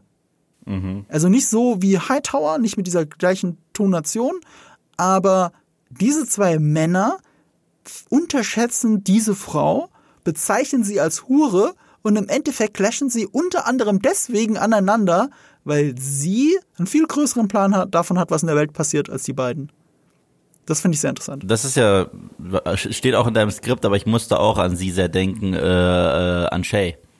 Ja, an Shay, genau es ist sogar so, wie, wie George R. R. Martin mal gesagt hat, äh, Shay ist in den Büchern eine wesentlich eindimensionalere Figur.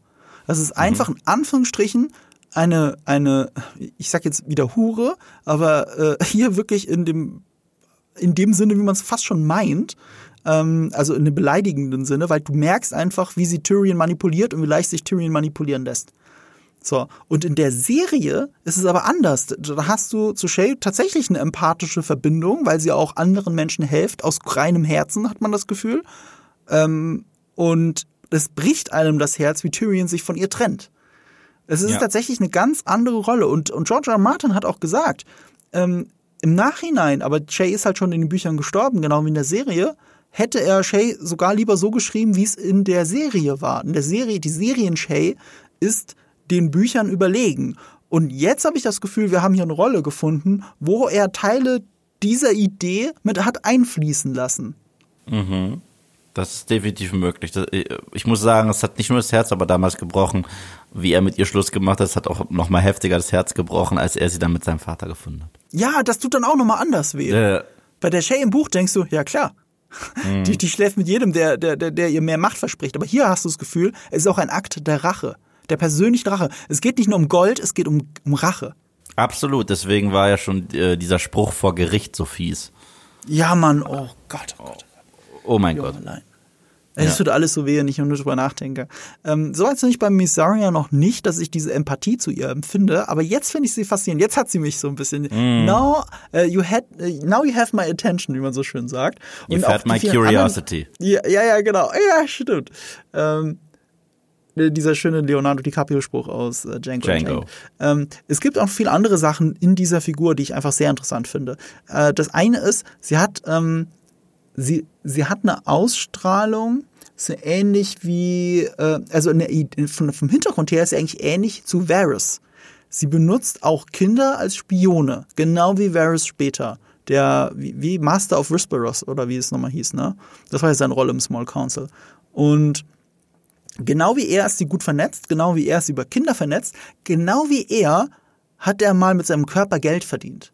Also Varys, es erzählt er ja in so einem Dialog mit Tyrion, wie er sich, um sich als Straßenjunge durchschlagen zu können, wie er dann anderen Männern gefügig sein musste dafür, um sich hochzuarbeiten. Und äh, so ähnlich ist es ja hier. Sie sagt ja sogar, sie arbeitet nicht mehr als Hure. Sie sagt es ganz bewusst, dass sie nicht mehr Prostituierte ist. Und äh, das erinnert mich dann wieder noch mehr an Varys mit seinen Little Birds, wie er es ja immer so schön genannt hat. Ihr Äußeres, ähm, sie trägt noch den Beinamen, also warum sie White Worm genannt wird. In den Büchern hat sie eine sehr fahle, blei, bl äh, blasse Haut und deswegen wird sie The White Worm genannt. Hier haben sie es über die Kleidung gelöst, dass sie diese weiße Robe trägt. Finde ich sehr schön. Und es gibt Ja. noch einen anderen Spitznamen für sie aus den Büchern, wie ich dann erfahren habe, nämlich Lady Misery. Reimt Oh, sich auf Missaria wow. Ja. und zeigt eigentlich ganz gut. Genau das hat sie hier erreicht. Sie hat ganz viel Elend verteilt in dieser Folge. Mit ihren Wahrheiten aber auch, muss man dazu sagen. Aber wieder berichtet von anderen Leuten. Wobei Wahrheit ist ja auch schon wieder zu viel gesagt. Der Junge hätte auch sagen können, ja, sie wollten miteinander schlafen, sie haben es aber nicht. Was aber erzählt wird, ist, sie haben miteinander geschlafen. Und das ist eine völlig andere Geschichte. Ja, voll. Und da wir schon darüber sprechen, wer mit wem und wer miteinander schläft, können wir auch direkt weitermachen über die Hauptstoryline, worüber das Internet diskutiert, Rhaenyra und Damon.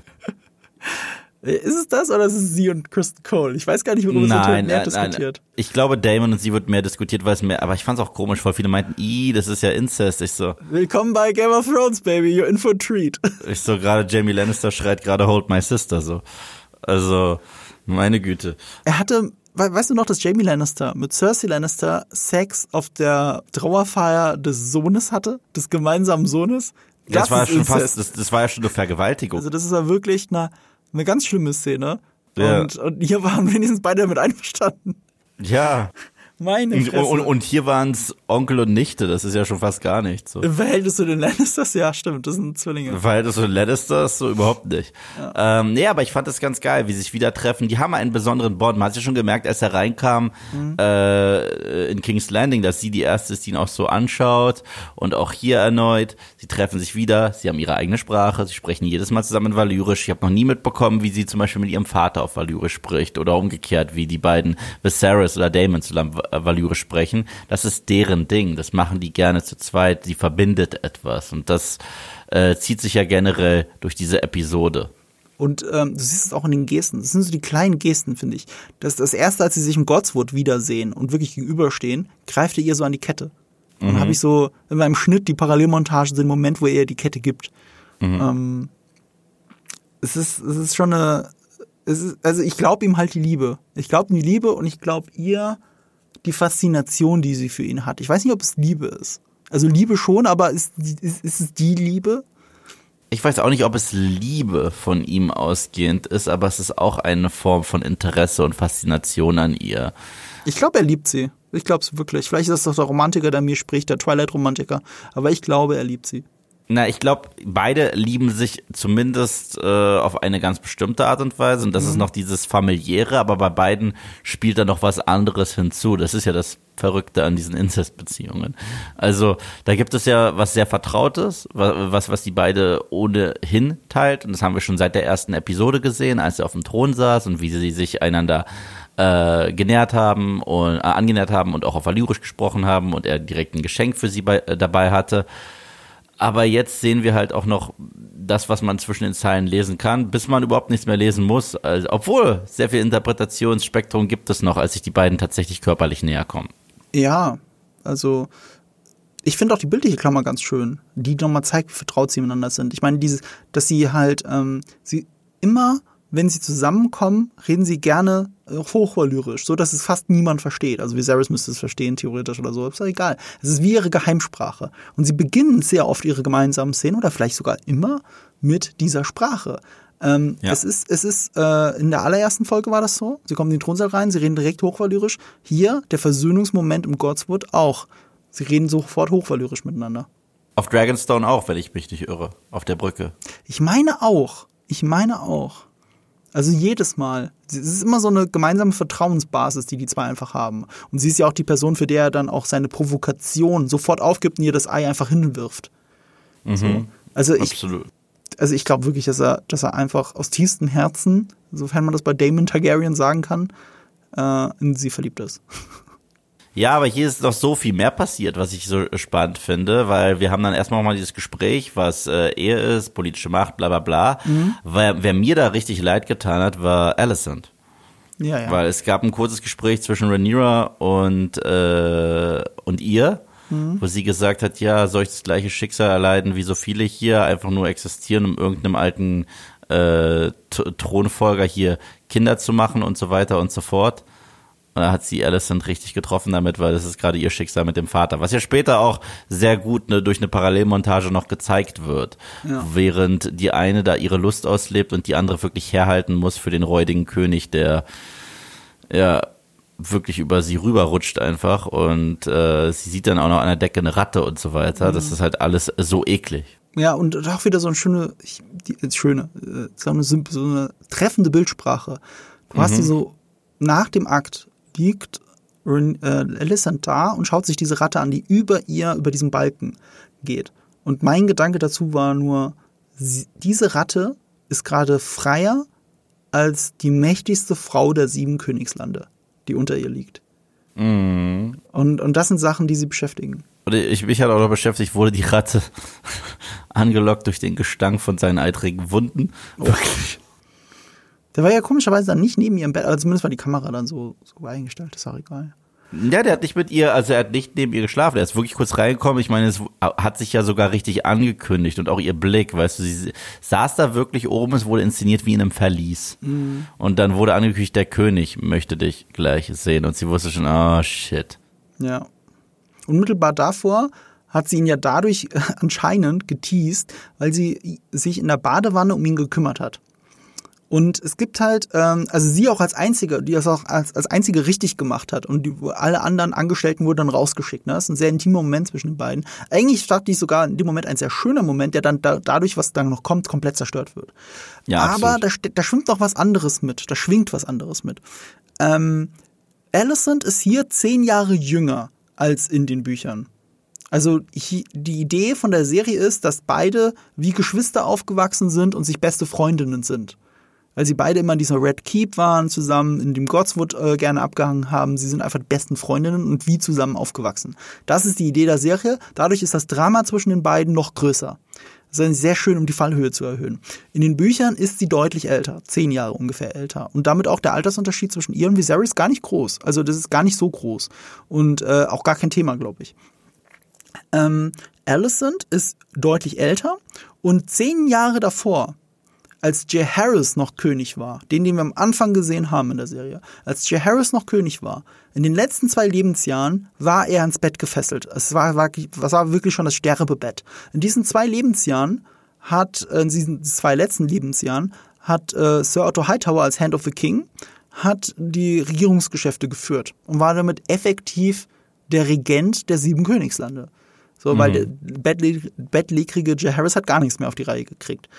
Aber in dieser Zeit, während er sterbenskrank im Bett lag, kümmerte sich die damals dann ungefähr 15-jährige Alicent um ihn und mhm. soll ihn sehr gut gepflegt haben. Und in den Büchern klingt durch, das könnte aber bedeuten, oder wahrscheinlich hat sie schon im Auftrag von Sir Otto Hightower sich auch sexuell um diesen sterbenden König gekümmert und war Mhm. ihm, also, es, also dieser, dieser Missbrauch, diese Manipulation von Hightower über Alicent an, an den Königen, der streckt sich über einen sehr langen Zeitraum in Wirklichkeit. Das kann aber in der Serie keine Rolle spielen, weil da wäre Alicent dann fünf Jahre alt gewesen. Ja? Aber durch diese Szene mit der Badewanne, durch die Szene, die wir dann gesehen haben im Bett, wird genau dieses Thema in die Gegenwart verfrachtet und zeigt uns, wie, wie tief, ähm, wie tief das bei Alicent einfach geht und wie sehr es sie berühren muss und es dann auch uns berührt. Absolut, absolut. Ja, und das ist ja auch ein guter Spiegel zu allem, was Rhaenyra in dieser Episode durchmacht, was ja das genaue Gegenstück ist. Übrigens, eine derartig gefilmte Szene gab es, glaube ich, in der ganzen äh, Game of Thrones Zeit noch nicht, wo sie da diese Einladung erhält mit diesen Bubenklamotten und die Kamera dann da so runterschwingt und das ist wie so eine, das ist wie eine Montage, äh, ja, das ist ein bisschen soapig tatsächlich, aber es passt. Es hat mich äh, persönlich krass an Aladdin erinnert, ich bleib dabei. Äh, wie, wie sie da einen Gang folgt und normalerweise, wenn wir so etwas hatten, ist das die Epis sind das Episoden, wo gleich irgendwie eine Bombe gezündet wird oder Cersei in der Septe und so weiter, wo wir dann noch am Drachendenkmal vorbeifahren und so weiter. Aber nein, wir folgen diesem äh, relativ unschuldigen Ding noch auf äh, ihrem Weg äh, zu, zur Erkundung von sich selbst und ihrem ominösen Begleiter, Schrägstrich Verführer, Schrägstrich Onkel, dem sie dann als Kapuzenmann trifft. Aber ja, das war für mich alles Aladdin R-rated. Er holt sie raus, die Prinzessin, und sie ist diesmal gekleidet wie Common Folk, nur wie ein Junge. Und äh, es endet halt nicht so wie bei Aladdin. Für, für mich war es R-Rated Disenchantment, die Serie von Matt Groening, ähm, äh, der nach Simpsons, oder ich macht immer noch Simpsons, aber für Netflix macht er diese Serie, die offensichtlich im gleichen Stil wie Simpsons und Futurama ist, noch mehr wie Futurama. Und die schon, die läuft ja schon seit ein paar Jahren, ich glaube seit vier Staffeln. Ähm, die ist ja eh schon immer so auch mit unter anderem eine Parodie von Game of Thrones gewesen. Ich habe sie nie gesehen, ne? Ich, ich weiß nicht, weil sonst wäre der, der, sonst hättest du den Vergleich sofort gesagt. Das passt einfach zu gut. Weil auch Beans, die Hauptfigur, die Tochter des Königs, die Prinzessin, sich immer gerne rausschleicht und auch als Junge verkleidet oder oft als Junge wahrgenommen wird, auch gerne mal einen Kapuzenmantel anzieht, dann auch so da aussieht und andere Leute noch mit ins Schlafgemach nimmt und so weiter. Und ähm, das ist halt einfach eins zu eins alles das Enchantment. Und so, das finde ich einfach witzig, dass die Parodie von Game of Thrones eingeholt wird vom Sequel von Game of Thrones oder Prequel von Game of Thrones ähm, und sich damit an Disenchantment annähert. Das fand ich einfach äh, sehr schön. Es ist auch eine gute Serie, kann ich wirklich empfehlen. Ja, ich habe damals nur die erste Folge gesehen, da bin ich wirklich abgeholt, aber vielleicht muss ich da mal ein bisschen dranbleiben. Futurama liebe Ja, ich ich ja. auch. Ich liebe Futurama. Aber- Es ist nicht besser als Futurama, das nicht. Aber gerade die erste Staffel Disenchantment hat für mich so viele geile Gags. Ich, ich finde sie besser als die erste Staffel Futurama. Okay, krass, ich liebe die erste Staffel Futurama, deswegen mal Ich finde Futurama wird so wird viel besser, umso länger, also äh, wird ein paar Staffeln später sehr viel besser. So ja, ungefähr. Aber ich kann das auch nicht so gut auseinanderhalten bei Futurama. Aber ich bin relativ sicher, dass die erste Staffel schon gut war, aber nicht so geil, wie die Serie noch wird. Das stimmt. Ich, äh, Futurama hat mich auch einmal zu Tränen gerührt. Ich sag nur Folge mit dem Hund. Oh yeah. Und das ist natürlich nicht die erste Staffel. Nee, äh, oh mein Gott. Das ist der Punkt. Die besten Folgen Futurama sind alle nicht in der ersten Staffel. Ja, ja. Obwohl, ein paar davon liebe ich auch, aber ja.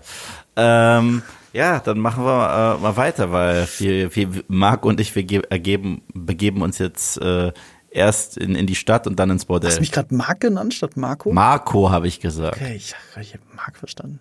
Ja, Marc. oh, hi, Marc. what, a, what a story, Marc. okay. Ja. Äh, Lass uns doch bei Alison und Rhaenyra kurz bleiben, weil das so schön ist, dass sie sich wieder versöhnen. Und das obwohl, Mhm. und gerade weil Rhaenyra was Böses gesagt hat. Sie hat nämlich gesagt, ich will nicht so eine Gebärmaschine werden. Das wäre mein du Tod. quasi, ja. Und damit hat sie Alicent so tief getroffen, dass es Rhaenyra, die ja Alicent hasst eigentlich, wirklich leid getan hat. Und dann haben die sich wieder versöhnt. Und dann haben die die Händchen kurz gehalten. Und bis Mhm. zu diesem Zeitpunkt, also diese erste Viertelstunde der, der, der, die- dieser Folge, das waren die harmonischste, das war die harmonischste Viertelstunde, obwohl ein kleiner Junge einen anderen Typen umgebracht hat. Die harmonischste Viertelstunde in dieser gesamten Serie. Da war für einen kurzen Moment alles in Ordnung. Und es hätte gerne genauso bleiben können. Aber es kann nicht so bleiben. Es ist Westeros. Nee. Alicent ist auch gefangen in so einer falschen Moralvorstellung, weil für sie ist das alles Pflicht und dann muss das so sein und dann muss sie halt mit dem König schlafen und das gehört so dazu. Und in dem Moment, wo die Maidenhood, die Jungfernschaft äh, äh von ähm, äh, Rhaenyra Targaryen angezweifelt wird, ist das für sie das Schlimmste, was hätte passieren können. Sie sagt ja sogar das Wort you're sullied, glaube ich. Also du bist befleckt, beschmutzt. Also mhm. Also richtig schlimm eigentlich. Und das ist auch wieder um Godswood dann. Also dann, dann ist sie diejenige, die auch wenn äh, Rhaenyra es abstreitet und Alicent ihr scheinbar erstmal glaubt, sind sehr schlimme Sachen gesagt worden, weil für Rhaenyra, sie weiß jetzt, in den Augen ihrer vermeintlich besten Freundin ist sie eine beschmutzte Frau. Mhm. Minderwertig geradezu. Und, und, boah, das tut so weh alles. Das tut so weh, das zu sehen.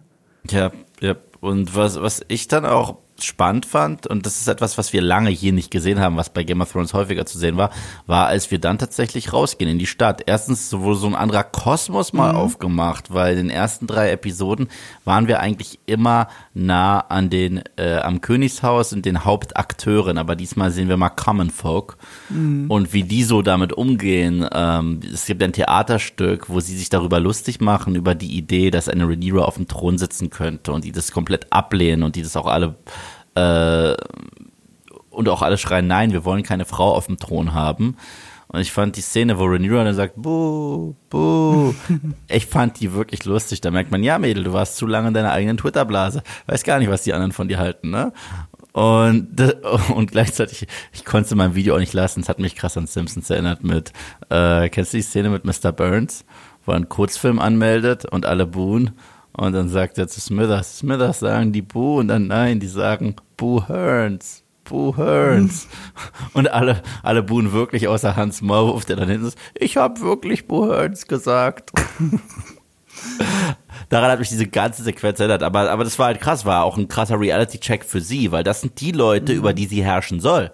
Und die wollen sie gar nicht als Herrscherin haben. Ja, ja, stimmt. Krasser Reality-Check, wenn du so willst. Und, äh, und weil sie das trotzdem nicht wahrhaben will, sie hat dann ihre Art, darauf zu rebellieren, weil das nächste, was sie macht, ist ja jemanden bestehlen. Ja. Sie bestiehlt jemanden und rennt weg.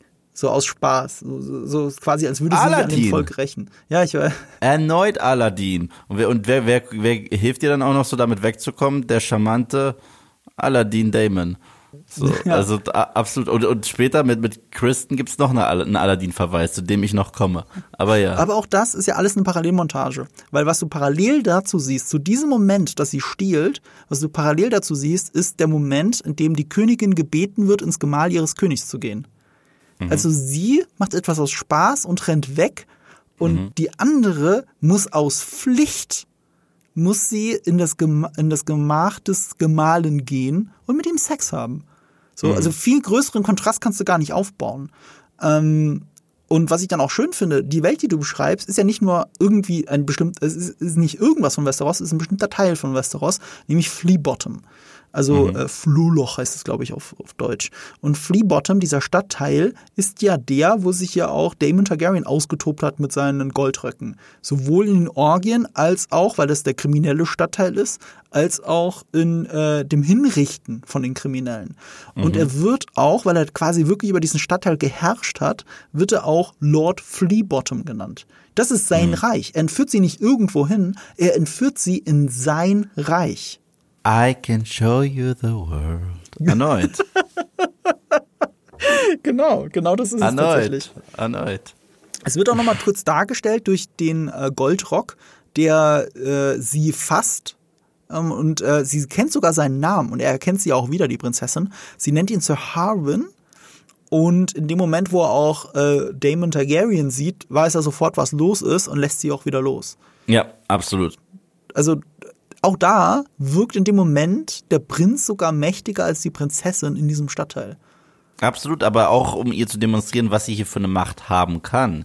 Sie kann unter die Leute gehen und die äh, Vergnügen der normalen Leute mhm. haben, aber sie steht über ihnen. Weil wenn jemand anders die jetzt gebastelt hätte, irgendwie zu stehlen und es nicht sie gewesen wäre, gäbe es extrem Ärger. Mhm. aber sie ist fucking Prinzessin, kann machen, was sie will. Und das ist ja auch generell die Aussage, die er ihr gibt. Du kannst machen, was du willst. Du kannst dich vergnügen, wie du willst. Und das sagt er ihr im Bordell. Und das ist die mhm. White Shut Szene, würde ich sagen. Mhm. auch, ja. auch wie er ihr zuflüstert. Ich habe mir den deutschen Nee, nee, warte mal, habe ich es mir in Deutsch aufgeschrieben? Ja, ich habe es mir sogar im Deutsch aufgeschrieben, weil es klingt, finde ich, härter als im Englischen sogar. Äh, Ficken ist ein Vergnügen. das sagte er, für Frauen und für Männer. Also, also mhm. vor allem diese Betonung liegt eigentlich auch für Frauen, weil das ist etwas, was sie ja noch nicht wissen kann. Sie weiß nur von der Pflicht der Frau, die mit dem Mann schlafen muss. Und mhm. er prügelt es quasi verbal nochmal auf sie ein, ähm, in sie rein. Dieses, sie muss sich von diesem Weltbild lösen. Und ja. das tut sie auch, weil als sie sich verteidigt gegenüber Viserys, sagt sie es ja auch, der König kann zwölf, zwölf Bastarde haben, es interessiert niemanden. Aber als Frau wirst du gebrandmarkt. Mhm. Absolut, absolut. Deswegen gibt es ja auch zum Schluss noch den leckeren Tee. Oh Gott. Und das ist ja. auch das Letzte, was wir von ihr sehen. Also es ist ja. so, so ein bisschen, jeder in dieser Folge ist am Ende allein. Weißt du, Sir Otto Hightower, als er rausgeschmissen wird, bleibt die Kamera auch nur auf ihn, wie er da steht. Und ähm, als, äh, wie gesagt, als, als, als Damon von Viserys verlassen wird, bleibt er allein im Thronsaal zurück. Und ganz am Ende, der letzte Shot dieser Folge ist halt Rhaenyra, wie sie da sitzt mit dem Tee und du hörst die Schritte von dem Meister, der gerade weggeht. Jeder wird verlassen. Nicht nur verlassen, jeder wird mit einem Denkzettel zurückgelassen. Jeder Einzelne. Stimmt. Also einer verliert seine Position am Königshaus, eine sieht äh, ein, wie trotzdem äh, ihre Rolle mhm. hier erstmal ausschaut. Ein Bruder, der sich gerade vertragen hat, wird zurückgelassen von dem Bruder, der ihn äh, rauskickt für seine äh, Eskapaden. Deswegen ist es ganz cool. Wir haben jetzt auch viel über die Mentorenrolle von Damon geredet. Das zeigt auch, also wieder ein Beweis für mich, wie gut es funktioniert, dass sie von ihm gelernt hat und es anwendet. Es ist nicht nur das mit der Ehe, mit der politischen Ehe, die sie macht, nicht nur, dass sie dafür sorgt, dass Hightower rausgeschmissen wird, sondern ganz grob gesagt, dass sie mit Sir Kristen Cole schläft. Weil Damon ist derjenige, der Rhaenyra verführt hat und Rhaenyra ist diejenige, die Sir Kristen Cole verführt. Ja, ja, absolut, absolut. Und, zwar wirklich nach seinem Vorbild, auch mit diesem Neckischen, mit diesem, hier hast du den Helm, ah nee, hier hast du ihn doch nicht. Ne, so wie mhm. Damon so dieses, wir küssen uns, nee, wir küssen uns doch nicht. So, also das ist alles so, das ist alles so mit drin. Und das fand ich auch eine starke Szene, weil die sich die Zeit nimmt, zu zeigen, dass sie zwar sich ausziehen müssen für das, was sie tun.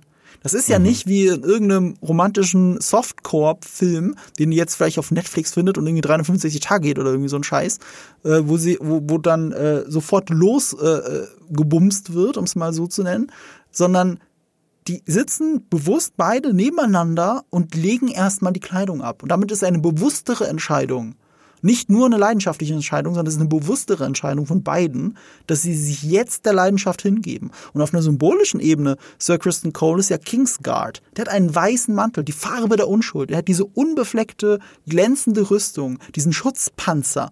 Und er legt das alles ab. Er legt damit auch seinen Eid ab, nämlich äh, also den Eid, den er davor richtig abgelegt hat, nämlich, dass er nie wieder mit einer Frau was zu tun haben würde, weil er jetzt Kingsguard ist. Er er streift diesen Eid von sich zusammen mit der Kleidung und beide geben sich rein ihrer Lust und Leidenschaft hin aus freien Stücken. Ja, ja, aber erneut. Auch hier habe ich eine Aladdin-Parallele gesehen. Wirklich, ja. wirklich, weil wir sehen sie am Anfang, quasi der Sultan möchte, dass sie sich äh, vermählt und er, äh, bei Aladdin hat er ja auch sehr viel Freiraum dazu gelassen. Sie möchte das alles nicht. Nein, sie nimmt sich jemanden, der gar nicht zum Adel gehört. Sie mhm. nimmt sich die Kingsguard und dann sieht der Typ auch noch aus wie Aladdin. Aber in deinem Gleichnis ist jeder Aladdin. Ja, ist es auch. Es gibt, es, es, es gibt, es gibt Evil Sexy Aladdin und es gibt Good Guy Sexy Aladdin. und über, und über Evil Sexy Sauron reden wir demnächst. Ich habe noch äh, eine Diskussion äh, auf Twitter mitgekriegt, die ich aber ganz kurz aufgreifen möchte. Nur, äh, dass Bitte. es gibt ja ein Machtgefälle theoretisch zwischen äh, Sir Kristen Cole und ihr. Damit ja. macht er, was sie will, und das ist eben nicht das, was ich gerade gesagt habe, dass beide nebeneinander sitzen, sich die Kleidung abstreifen und sich darauf einigen, dass sie es zusammen machen, als sie beide wollen. Ich würde das immer noch so interpretieren, weil dieses Machtgefälle ist in Wirklichkeit gar nicht da. Sie hat gar keine Macht über ihn, das ist der König. Er dient nur dem König und der König wird ihm beide Hände und Füße abhacken in dem Moment, wo er hört, dass, dass äh, Sir Kristen Cole was mit seiner Frau, mit seiner Tochter hatte. Er handelt wirklich gegen den Willen des Königs, dem er aber gehorchen muss. Damit macht er eine ganz bewusste, sogar hochverrätige Entscheidung trifft er und das kann er nicht machen oder macht er nicht, nur weil sie es von ihm will. Ja und nein, ja und nein. Ich meine, er ist da auch in der Bedrohung. Ich meine, es, uns wird suggeriert, dass er sowieso was von ihr will. Und das wurde uns ja schon mehrfach mhm. suggeriert, als die beiden auch zu zweit waren bei dieser Jagd ja, und ja, so weiter. Das wurde schon suggeriert. Das heißt, äh, da ist Interesse da und auch von beiden Seiten. Trotzdem ist er hier auch in einem krassen Zwiespalt und sie kann ihre Machtposition trotzdem krasser ausnutzen als er. Ja, aber wie denn? Wie soll sie denn Macht über ihn ausüben? Was soll sie denn machen? Soll sie sagen, äh, du Papa, der wollte nicht mit mir schlafen? Nee, aber sie kann ja sonst was über ihn erzählen, rein theoretisch über ihn, wenn äh, er ihr nicht gibt, was sie will. Das, das ist richtig, aber das hat nichts mit der Position zwischen den beiden zu tun. Das hat dann nur damit zu tun, dass sie etwas sagt und jeder, jeder muss es glauben. Mhm, das ja. ist ja ein ganz anderes Gefälle wieder. Das ist nicht eine Hierarchie, die hier herrscht. Also ja. ich sehe keine hierarchische Verbindung, warum sie es ihm befiehlt und er macht es nur deswegen. Ja, das stimmt. Nee, nee, nee, deswegen macht er es nicht, aber er zögert natürlich, weil er in der Bedrohung ist. Ja, ja, klar, weil er begeht gerade Hochverrat. Also ja. das, was er macht, kann sein Leben beenden. Ja, ja, voll, voll. Also da muss er schon sehr viele Gefühle für sie haben. Und das hat nichts ja. mit einem Machtgefälle zu tun. Ganz im Gegenteil, weil das Machtgefälle möchte, dass er das nicht tut. Mhm. Deswegen finde ich das ganz wichtig, wollte ich nur, weil diese, diese äh, Position im Raum ist, wollte ich sie nur mal kurz äh, ähm, äh, losgeworden sein. Ähm, es passt auch ganz gut zu einer entscheidenden Aussage, wie ich finde, aus dieser Folge von äh, Viserys. Wahrheit ist nicht von Belang, nur die Wahrnehmung. Das habe ich auch in meinem Video erwähnt und meinte, da zitiert äh, die Serie schon fast Training Day und Alonso Harris. Es zählt ah. nicht, was du weißt, es zählt nur, was du beweisen kannst. Ja, es geht in eine ähnliche Richtung. Es geht in eine sehr ähnliche Richtung, weil sie wird dann ja, also erstmal wird Viserys konfrontiert von Hightower. Ich fand diese Szene übrigens köstlich, nicht nur gespielt, sondern auch geschrieben, wenn er Schritt für Schritt rausrückt äh, mit dem Gerücht und Viserys so krass auf dem Schlauch steht. Er sagt, nun, äh, ich weiß nicht, wie ich sagen soll. Deine Tochter und die Exploits und so weiter. Mhm. Und, und, bis er halt wirklich rausrückt, bis Viserys endlich checkt, was er probiert ihm zu sagen. Das mhm. fand ich großartig. Und natürlich führt es dann zu dem Gespräch zwischen Rhaenyra und Viserys, was an sich eine richtig geile Szene ist, in jeder Hinsicht, weil er ist immer noch der liebevolle Vater, aber er nennt sie halt auch irgendwann sein politisches Kopfweh, weil mhm. sie sagt ihm ja, sie ist ja nur ein Bauer in seinem politischen Kopfweh. Nein, du bist mein politisches Kopfweh. Eine Sache hat mich an der Szene gestört. Ja. Und zwar, dass die Serie das zweite Mal den Dolch rausholt und kurz Game of Thrones foreshadowed mit dem Prinzen, der kommen wird und uns alle retten wird. Das hat aber hier einen guten Punkt, finde ich. Du hast recht, es, ist, es klingt wie eine Wiederholung, aber die Welt drumherum hat sich geändert. Nämlich, er redet die ganze Zeit vom Song of Ice and Fire. Yeah. Und das ist das, das ist die Prophezeiung, das soll eintreten, das ist es, was Viserys möchte. Viserys handelt sehr oft demnach, was die Visionen ihm sagen, was die Träume ihm sagen. In dem Fall ist es der Traum von seinem Urvater Aegon the Conqueror. So, und mhm. nach diesem Traum möchte er leben und sein Handeln ausrichten. Nach seinem eigenen Traum hat er Emma Aaron, seine Ehefrau, umgebracht, weil, um, um, so, um so den Traum wahr werden zu lassen, dass äh, der junge Balon dann den Thron besteigt. Ähm, Otto Hightower musste auch erkennen, dass Viserys nur nach Träumen handelt. Es hat nichts gebracht, ihm zu sagen, Aegon soll Rhaenyra heiraten. Es, hätte mehr gebracht, äh, hier dieses Omen des White Stag, dieses weißen Hirschen. Dieses, dieses Omen war Viserys viel wichtiger als, als, als eine politisch kluge Entscheidung. Und ähm, hier ist es wieder so, er begründet seine, seine, seinen Missmut über Rhaenyra und Damon mit einer Vision. Er begründet es damit. Aber diese Vision sagt in Wirklichkeit aus, und das wissen wir eben durch dieses Foreshadowing, wir wissen es aber, dass, äh, dass dahinter in Wirklichkeit steckt, dass der Neffe mit seiner Tante schläft. Mhm. Und das ist genau das, was Viserys ja nicht will, nur umgekehrte Geschlechterrolle, ähm, nämlich die, die, er will nicht, dass die Nichte mit dem Onkel schläft. Ja. Aber eigentlich ist es seine beschissene Vision, die will, dass die Targaryens genau das durchziehen. Ja, okay, so habe ich das gar nicht betrachtet. So habe ich es wirklich nicht betrachtet, weil jedes Mal, wenn ich nur also Ahai mhm. höre, denke ich einfach nur an die fetteste Enttäuschung der Seriengeschichte. Aber da hast du eigentlich recht. Da gibt es eine krasse Parallele. Das ist halt die Frage, mit was du sowas assoziierst. Ist es dir, erinnert es dich an etwas, was du nicht magst? Oder ähm, ist es interessant aus einer Lore-Perspektive? Oder eine Metapher, hier ist es eher die metaphorische Perspektive sogar. So gesehen schon, dass der Prinz kommt und auch seine Tante nudelt. So, es ist, ist ja, ja. Ha. Ja. Aus der Perspektive habe ich es nicht betrachtet. Es ist, ein- das ist ein Beispiel dafür, dass Viserys oft schlechte Entscheidungen trifft, weil er auch Visionen anders interpretiert. ja. Ja. ja, das stimmt. Und ja, das ist äh, äh, ausgerechnet, äh, es ist halt eine Ironie dahinter auf einmal.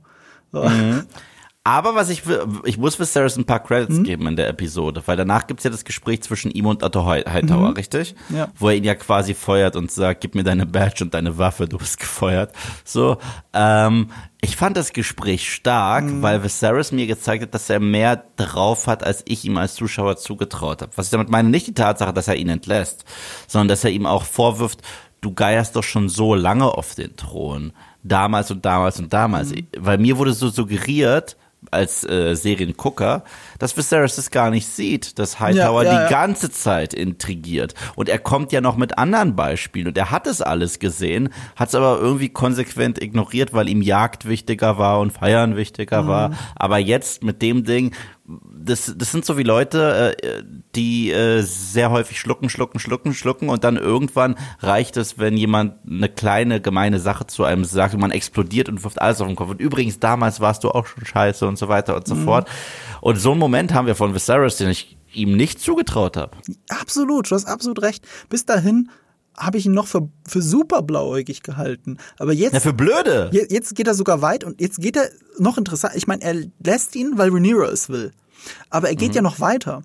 Er, er, er findet Gründe dafür, die viel tiefer gehen, als wir geahnt haben. Zum Beispiel, er unterstellt Otto Hightower, und das ist wirklich eine fiese Unterstellung, dass ähm, Viserys Vater, äh, ich glaube Vater, ja, Balon Targaryen, dass der schon unter sehr mysteriösen Umständen gestorben ist. Nur fünf Tage nachdem er Hand of the King war, hatte er auf einmal einen Blinddarmdurchbruch. Und das ist ja wirklich etwas, wenn du das liest, auch in den Wikis, äh, denkst du, ja gut, das ist halt das ist Mittelalter, ne? Ich hatte auch mit, äh, warte, 22 einen Blinddarmdurchbruch. Also nicht, ich hatte keinen Blinddarmdurchbruch, ich war kurz davor. Ich hatte Blind, da musste dann raus. So, und wenn du so drüber nachdenkst, im Mittelalter wäre ich schon längst tot. So, das, das war vorbei mit 22. Und, äh, und hier ist es dann natürlich Teil des Lebens. Aber vielleicht auch nicht. Ja, vielleicht ist da, steckt ja dahinter was anderes, was diesen Blinddarmdurchbruch begünstigt hat. Die haben ja immerhin auch Abtreibungstee. Also es ist schon einiges möglich in dieser Welt. Und wenn du dann so drüber nachdenkst, denkst du, oh shit. Das ist natürlich eine äh, krasse Behauptung, die niemals beweisen kann, wo sich die Bücher auch nicht festlegen. Aber das ist jetzt im Hinterkopf von Viserys und damit ist Otto Hightower erledigt. Ja, ist er das? Erstmal erledigt. Also, ja. Also, er wird ja ein Ass im Ärmel haben und ich habe ja auch schon den Trailer für die nächste Folge. Du hast die nächste Folge schon gesehen? Mhm. Ja, ja. Äh, nee, die Folge habe ich Ah. noch nicht gesehen. Äh, Okay, ich ich bin hab noch den gar Trailer nicht dazu gesehen. gekommen. Den Trailer hast du aber gesehen? Äh, ja. Okay, gut, ja, weil man sieht ja, dass er sich so nicht, äh, das so nicht auf sich sitzen las- lassen wird. Aber das ist halt auch meine Frage. Wird es nächste Woche erneut so einen krassen Zeitsprung geben können oder wird das jetzt, ja? leichten, glaube ich. Also ich denke mal, es wird einen leichten geben. Und diese Folge führt zu einem krassen Zeitsprung, weil so viel kann man verraten, das sagen sie auch ganz offen auf Social Media, deswegen ist kein Spoiler. Die nächste Folge ist die letzte Folge von Millie Alcock als Rhaenyra Targaryen und äh, von der jungen Alicent Hightower Schauspielerin, deren Name mir entfallen ist. Nee, die übernächste. Ab der sechsten sind sie groß. Ja, ja, ich meine, die nächste Folge ist die letzte von den beiden. Ja, aber die nächste ist doch die, ach, die nächste, die fünfte, Ja. stimmt, ja. Wir sind ja schon so weit. Fünfte. Oh Gott, stimmt, du hast vollkommen recht. Ja, krass. Siehst du, ich bin so krass Mhm. drin in der Serie, dass ich das, ja, ich, bin- ich bin gespannt, ich bin gespannt, aber ich äh, habe auch schon, ja, ich, ich bin still, ich bin still. Ähm, ja, lass uns das Thema äh, mit dem Ersatz der Schauspielerin einfach in der nächsten Folge besprechen, weil da wird es dann wirklich wichtig. Ähm, und wenn ihr das nicht verpassen wollt, dann müsst ihr uns natürlich abonnieren. Mhm. Absolut. Wenn es euch gefallen hat, bewertet uns gerne. Ja, Ich habe jetzt leider äh, kein, kein Abschiedwort oder sowas für diese Folge. Yves, magst du uns vielleicht den, ähm, den, den Song von Terence und Phillip vorsingen? Ist das nein, das vielleicht ist, nein, das kann ich nicht bringen. Das kann ich wirklich nicht bringen. Dann kriegen wir hier doch noch irgendwie eine Age Restriction und hast du nicht gesehen. Aber ich dachte, da- ehrlich gesagt, wollte ich dir das Wort wieder erteilen, weil, also Marco, da bin ich jetzt auch ein bisschen enttäuscht. Du liebst doch Zirkelschluss und du liebst doch, wenn sich alles. Ich habe drüber nachgedacht. Also, das letzte, den letzten Podcast haben wir damit begonnen, dass ich eine Modern Talking Anspielung gemacht habe. Und beendet haben wir es damit, dass ich als Bane äh, Brother Louis gesungen habe. Und ich meine, jetzt wird es Zeit, dass Marco einen Weg findet, ähm, hier unterschiedliche Elemente zu vereinen. Auf jeden Fall musst du irgendwas mit Twilight machen. Es gab drei Dinge, deren ich mir absolut sicher war. Erstens, Eve war mein Freund. Zweitens, ein Teil von ihm, und ich wusste nicht, wie mächtig dieser Teil war, dürstet es nach meiner Stimme.